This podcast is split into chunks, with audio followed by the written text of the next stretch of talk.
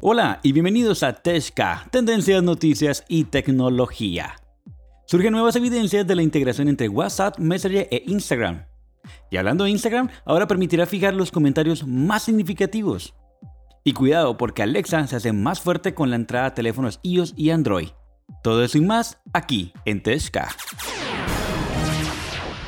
La integración entre Messenger, Instagram y WhatsApp es uno de los proyectos más ambiciosos de Facebook en los últimos años.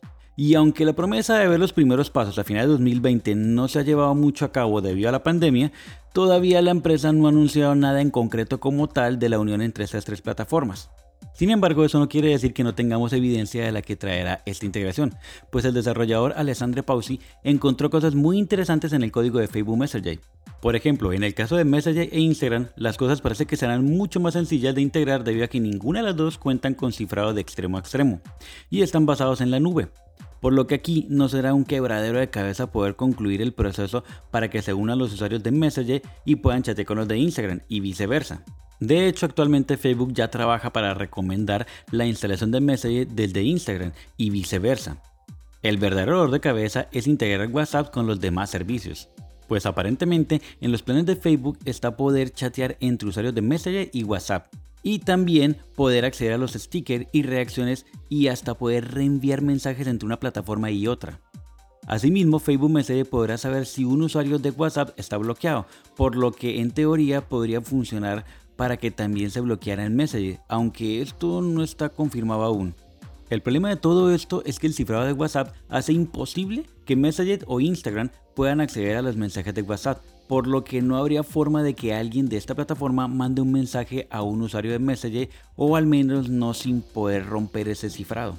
Una posible teoría para que esto suceda con éxito es el soporte multidispositivos, del que ya hemos hablado anteriormente en otros podcasts, y el cual podría permitir que Messenger e Instagram se conviertan en un dispositivo nuevo para WhatsApp, lo que podría hacer más sencillo la integración entre servicios.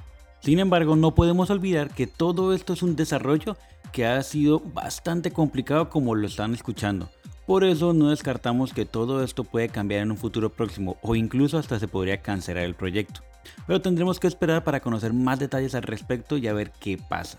No sé ustedes qué opinan, pero para mí esto es como que, mm, no sé, yo prefiero en mi concepto personal tener como eh, el WhatsApp aparte del Facebook y demás para poder como manejar cierto tipo de cosas, ¿no? El WhatsApp como para familia, el Facebook más como para redes sociales y comunicaciones y demás. Entonces, no sé, no, no me gustaría, pero bueno, hay muchos puntos de vista y hay mucha gente que le encantaría poder con un simple clic poder intercalar entre una plataforma y la otra. Y hablando de redes sociales, Instagram ahora permitirá fijar los comentarios más significativos. Y bien, es que resulta que en la última actualización esta va a formar parte de una nueva función que anuncia el mismo Instagram para luchar contra el bullying. Y como ya todos lo sabemos y no es ningún secreto, en nuestros historiales, incluso sobre todo en nuestras fotos, se generan muchísimos comentarios y lastimosamente hay demasiada gente un poco tóxica, podríamos llamarlo, el cual genera muchísimos comentarios negativos. Pues bien, aunque nosotros ya sabemos que podemos borrarlos o simplemente bloquear a, tipo, a ese tipo de usuario, pues Instagram quiso dar su granito de arena en la parte del bullying y para eso hizo esta nueva función. Pero Kelvin, ¿cómo funciona? Pues bien, les voy a explicar. Para probar esta función solo necesitan ir a la sección de comentarios de cualquier publicación que ustedes tengan y seleccionar el comentario que quieran destacar. Deslicen hacia la izquierda y elegirán la opción fijar.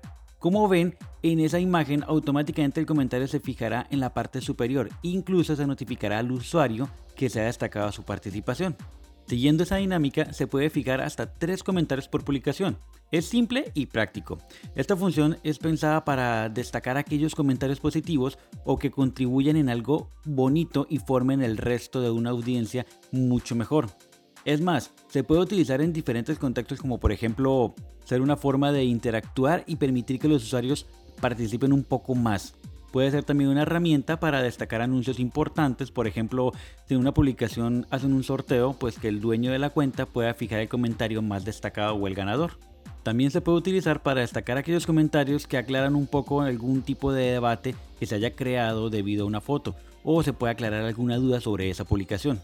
Y por supuesto es una excelente forma de centrar toda la atención en los comentarios positivos y dejar un poco atrás los negativos y no darle lugar a aquellas personas que tienen esos tipos de comentarios bastante tóxicos que pueden generar un cierto nivel de bullying no solamente para el dueño de la cuenta sino también para el resto de los fans que lo siguen.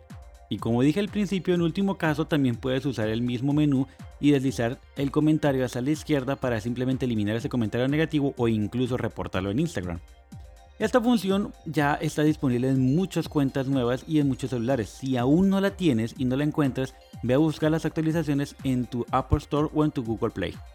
Y bien, por último, les cuento que el asistente de Amazon, Alexa, ha entrado fuertemente a batalla contra Google Assistant y Siri de Apple. Pues Alexa ahora estará disponible en los sistemas operativos Android e iOS. Como ustedes ya saben, Alexa es una de las asistentes inteligentes más importantes y usados por todo el mundo Amazon ha logrado incluso consolidar todo el ecosistema de un hogar inteligente en forma importante, tanto que podríamos decir que es la empresa con el ecosistema más amplio y fuerte de la actualidad. Esto gracias a que sus propios productos y también gracias a la colaboración con terceros que también permiten que sus gadgets funcionen con Alexa. Sin embargo, en lo que respecta a asistentes inteligentes en el teléfono, Google Assistant y Siri de Apple tienen una ventaja contra Alexa, ya que son más cómodos al usar, puesto funcionan en segundo plano todo el tiempo y se activan al escuchar un comando de voz. Cosa que Alexa la única forma de hacerlo funciona es teniendo la aplicación abierta y además presionando el icono del asistente, aunque eso está a punto de cambiar. Y es que la compañía ha anunciado la función manos libres para Alexa en dispositivos móviles, por lo que ahora todos los usuarios de Android e iOS podrán activar Alexa en sus dispositivos de forma similar a como lo hacen en una Amazon Echo, es decir, anunciando o diciendo simplemente Alexa. Pero ¿cómo funciona la opción de manos libres? Aquí les explico. Si eres usuario de Amazon Music, seguramente ya estás utilizando esta función en tu teléfono, pues hace poco el servicio de música de streaming de Amazon estrenó la misma característica, por lo que si tienes la aplicación funcionando en primer plano, puedes decir simplemente Alexa, pon mi música favorita o Alexa, pon una buena canción de rock y Alexa lo hará por ti. Pues bien, con manos libres ya no será necesario presionar sobre el icono de Alexa para hablar con ella. Ahora solo necesitas decir su nombre y pedirle lo que quieras. Con manos libres ya no será necesario presionar sobre el icono de Alexa para hablar con ella.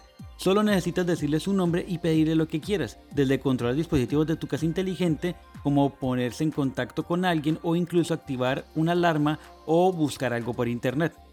Es verdad que para que Alexa tenga todavía más fuerza en teléfonos Android e iOS, sería ideal que esta función también estuviera disponible con las aplicaciones de segundo plano, aunque por ahora tendremos la opción de pedirle a Google Assistant o a Siri que abra Alexa y luego ya poder permitir hablar con ella y hacer todo lo que tú quieras.